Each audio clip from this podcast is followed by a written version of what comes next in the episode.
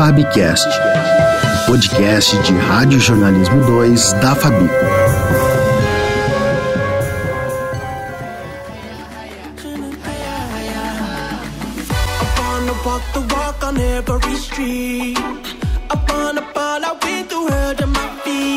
Após dois anos de uma pandemia mundial, amantes do futebol no mundo todo voltam a se reunir na Copa do Mundo de 2022. Em 2 de dezembro de 2010, o Comitê Executivo da FIFA escolheu o Catar como o país da Copa. Austrália, Estados Unidos, Coreia do Sul e o Japão foram desbancados pela potência árabe.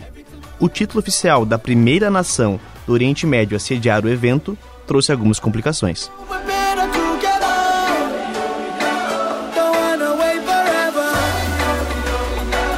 A vitória do Catar foi anunciada como tendo alto risco operacional pela mídia estrangeira. Escândalos de corrupção na FIFA aumentaram ainda mais as duras críticas à decisão. Faltando pouco mais de um mês para o início da competição, é uma certeza que o Catar ficará sob os olhos de mais de 5 bilhões de pessoas.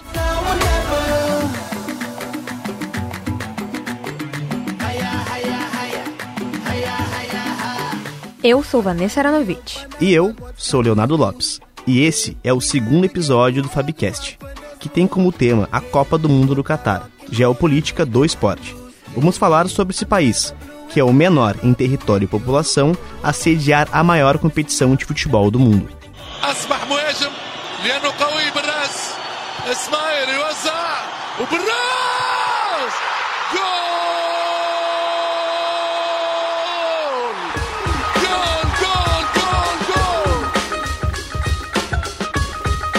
Luiz Augusto Faria é professor de Relações Internacionais e Economia na Universidade Federal do Rio Grande do Sul.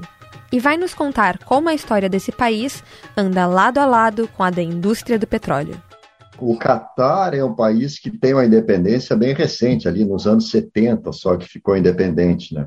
E ele fica independente, logo em seguida acontece a formação da OPEP, mais ou menos simultânea, né? E também depois da independência, o, o Qatar nacionalizou o setor de petróleo. Então, ele criou uma empresa estatal que dirige a prospecção e também, enfim, aos poucos foi desenvolvendo essa coisa do petróleo. Tem petroquímica também, tem refinaria, enfim, tem o setor mais ou menos completo, né? vai desde o poço até a produção dos derivados, né? Depois ele achou também uma reserva de gás, né? Então hoje ele explora essas duas coisas. Isso aí deve dar quase 90% da, das exportações do país, né? E na economia é algo como 50% da economia do Catar é o petróleo.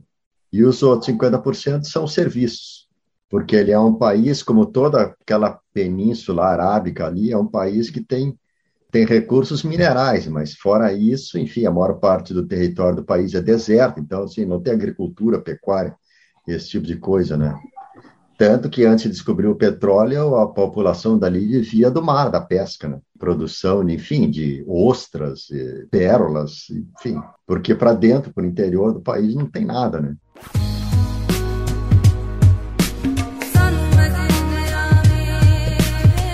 Mesmo com uma curta história, o Catar é o quarto país mais rico do mundo, de acordo com a revista Global Finance, a posição de destaque no cenário econômico mundial não se dá por acaso. Desde 2020, a produção de petróleo bruto no Catar representa 1 milhão 809 mil barris por dia, além de 171 bilhões de metros cúbicos de gás natural produzidos no mesmo ano. E essa forte presença no setor energético estabelece o Catar como uma força a ser reconhecida no cenário geopolítico mundial. Surge então a pergunta: para que lado o Qatar está jogando? Modelo político que no Ocidente existiu até o século XVIII, né? Assim, né, praticamente não existe vida política no país, porque não tem partidos políticos, não tem parlamento, enfim, né, tudo é centralizado na figura do emir lá, que controla, enfim, a vida política do país, né? Claro que assim como todos os países daquela região, ele está hoje fazendo um movimento tanto de né, pensar o futuro, quando não tiver mais o petróleo e o gás, quanto também, vamos dizer assim, é, repensar a sua própria inserção no mundo, né? Então, é um país que tradicionalmente né, é um forte aliado dos Estados Unidos na região, tem base americana no país. Na primeira guerra do Golfo, eles apoiaram diretamente os Estados Unidos e Inglaterra, enfim, né, que, que fizeram a primeira guerra contra o Iraque, né. Na segunda eles já ficaram mais assim, né, porque aí todos esses países eles eles oscilam entre uma aliança preferencial com os Estados Unidos, né, e do outro lado o apelo do pan-arabismo, enfim, o tema da Palestina, a inimizade com o Estado de Israel. Então, assim, tu, tu entra na página, por exemplo, do Qatar, na internet e encontra lá o líder do Hamas palestino sendo recebido pelo sheik, né? Emir, aliás, né? não é sheik, é emir. Então, tem esse jogo aí, né? né? Então, um pouco ele, ele fica numa certa ambiguidade.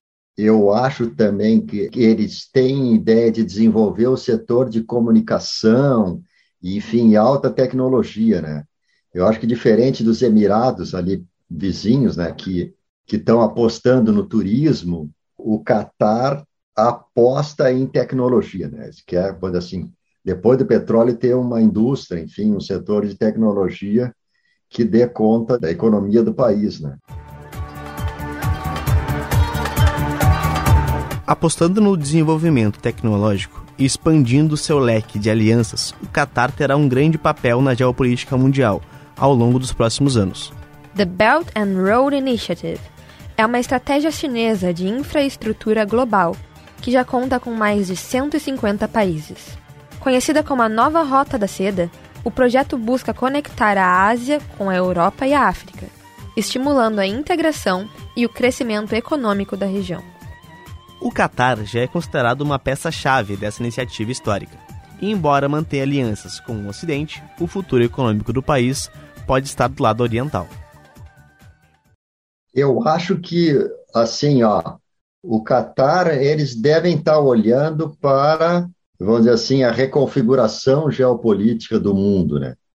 Eles já, já, já têm mais clientela para o seu petróleo na Ásia do que eh, na Europa, né? E para os Estados Unidos, eles não exportam petróleo. Até porque os Estados Unidos não precisam importar petróleo, porque eles são autossuficientes, né? E eles importavam antes da Venezuela, que é muito mais perto e é mais barato, né?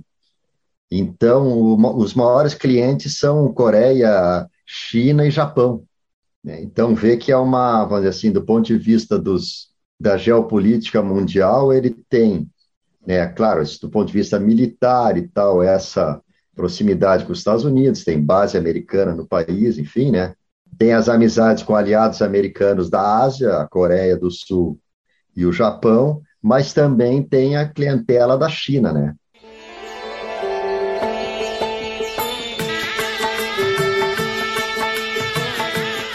falta de interesse em se alinhar com o bloco ocidental é justificada pelo fato de que o Catar não integra a cultura europeia e cristã. Também é incorreto afirmar que o Catar é um aliado chinês. Essa confusão é fruto de um mundo globalizado e reflete o esforço do país em se estabelecer como uma potência do Oriente Médio. É, na verdade, como aconteceu com outros regimes árabes ali, é, é um capitalismo de Estado, né? porque assim é um estado empresarial, né? É um estado que comanda uma grande empresa de petróleo, enfim, né? Assim como a Arábia Saudita também é. O estado saudita é o dono da grande empresa de petróleo do país. Então é um estado empresário desse setor, né? E que quer diversificar suas empresas para outro setor. Até tem um, tem um historiador que eu gosto muito, francês, o Fernand Brodel, que ele, que ele faz uma pergunta assim, né? por que, que o capitalismo não nasceu na China ou no Islã? Se na época em que o capitalismo nasceu na Europa, essas duas civilizações eram muito mais ricas e tinham um sistema de comércio muito maior do que o europeu. Sim, os comerciantes árabes é aqueles das histórias das mil e uma noites lá, do Aladim e tal, né? Era aquilo ali, eles eram os coitadinhos, Marco Polo, quando chegou na China, ficou vislumbrado, escreveu um livro chamado O Livro das Maravilhas, porque para ele a China era uma maravilha, comparado com a pobre Europa de onde ele tinha saído. E isso que ele era um burguês europeu, comerciante e tal e tal, né? Ele era rico na Europa, mas Quando chegou na China, eles, bom, agora eu vi o que é riqueza. Né? E no Islã, a mesma coisa, né? Se pegar assim toda essa saga da literatura islâmica, conta muito essa história das aventuras dos navegadores que eram comerciantes e que fizeram isso séculos antes dos portugueses. Daí diz, mas a diferença é que não tinha, as empresas eram do Estado, não eram particulares, que nem na Europa. Por isso que nunca nasceu um capitalismo lá, né? Nem na China, nem no Islã. E continua isso, né? O capitalismo que tem lá é controlado, é dirigido pelo Estado. E as pessoas que estão nos postos de comando, elas ascendem por dentro da hierarquia do clero muçulmano.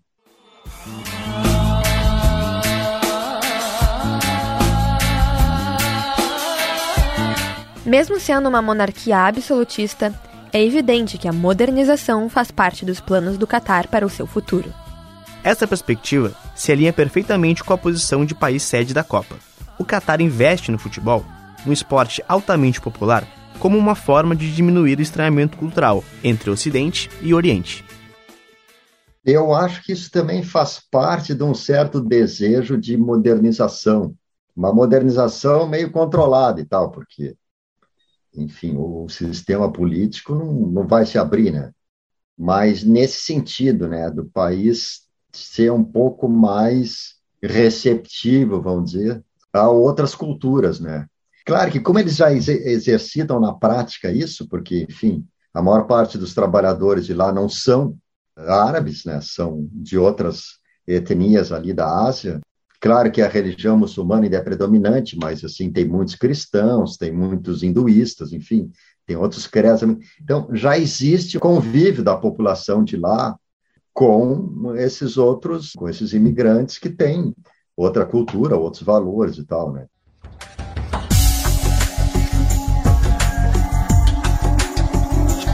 Esse interesse pela modernização envolve naturalmente a integração com outras potências mundiais. Em 2020, o Catar chegou a demonstrar interesse em sediar os Jogos Olímpicos de 2032, porém não foi contemplado. Mesmo sediando a Copa do Mundo de 2022, dúvidas permanecem. A edição desse ano definitivamente será atípica. Primeiro o calendário, né, que era sempre a Copa acontecia no verão do hemisfério norte, até porque a maior parte das sedes historicamente estavam todas no hemisfério norte. Essa é a primeira vez que ela não vai ser no verão do hemisfério norte, porque no, né, o Qatar fica no Qatar fica no hemisfério norte, mas no verão lá, enfim, um, um país desértico, o verão deve ser terrível, né? Deve ser insalubre para se praticar um esporte ao ar livre que nem o futebol. Então tiveram que mudar para o inverno, que lá deve ficar um clima um pouquinho mais temperado, né? Mas realmente é uma mudança assim importante. Imagino que uh, o Qatar deve ter oferecido muita coisa para compensar, por exemplo, os patrocínios de empresas europeias e americanas, né? Que tradicionalmente, enfim, essas fábricas de cerveja, isso, aquilo que sempre tiveram junto, e que para eles é preferível a publicidade na época que eles vendem mais, que é no verão do hemisfério norte. Então, deve ter tido muita compensação do Qatar para levar o, o evento para lá numa data que é fora do calendário tradicional, né? Porque daí, assim, as associações nacionais de futebol e a, e a UEFA europeia tiveram que se adequar, enfim, aos seus torneios a essa nova data da Copa do Mundo, né? Que não é uma coisa trivial, né? الفائز هو بتنظيم كأس عالم 2022 قطر قطر تفوز قطر تفوز قطر تفوز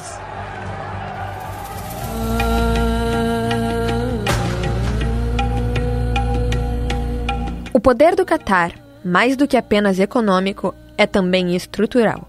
Muitos se perguntam o porquê da escolha do Catar, dentre tantos países do Oriente Médio. Mas o país quer abrir suas portas. Eu acho que deve ter dependido muito da iniciativa do próprio governo do Catar, atendendo tudo que a FIFA pediu e mais um pouco, né, para conseguir isso. E eu acho também, como eles têm aquela TV que cobre o mundo inteiro, que é a Al Jazeera, né, isso talvez tenha ajudado também, porque eles têm infraestrutura de comunicação. O que eles filmam lá chega instantaneamente em quase todo mundo, pela rede da Al Jazeera, pelos satélites que ela usa e tal. Né?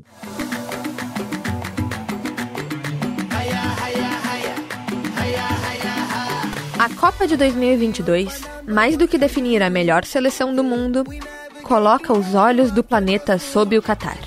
Uma jovem nação que promete protagonismo no xadrez político mundial.